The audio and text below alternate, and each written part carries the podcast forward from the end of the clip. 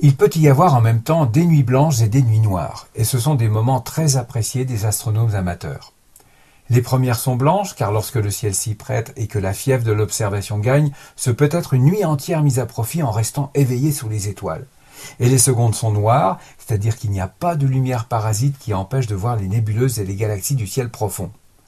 Ces lumières parasites peuvent provenir de la pollution lumineuse qui gagne nos villes, mais aussi de la lueur du soleil couchant ou avant son lever, ou encore la présence de la lune qui blanchit le fond du ciel. La nuit noire correspond donc à un ciel sans nuages, observé dans un endroit éloigné des lampadaires et des enseignes lumineuses, sans lune et longtemps après le coucher du soleil.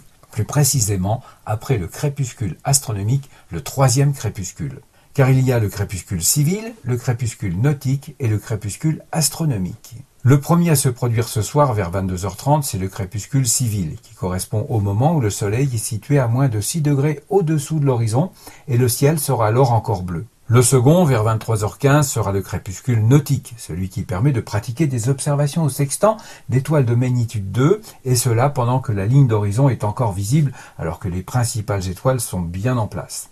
Le Soleil se trouve alors à une douzaine de degrés sous l'horizon. Et le dernier à se produire, c'est le crépuscule astronomique qui correspond à un soleil à 18 degrés en dessous de l'horizon. Ce soir vers minuit, ce sera donc le début de la nuit noire. L'occasion de passer une nuit blanche à observer les objets du ciel profond, peuplés de nébuleuses et de galaxies, car la Lune ne nous gênera pas, ne se levant qu'avec le crépuscule astronomique, cette fois du matin.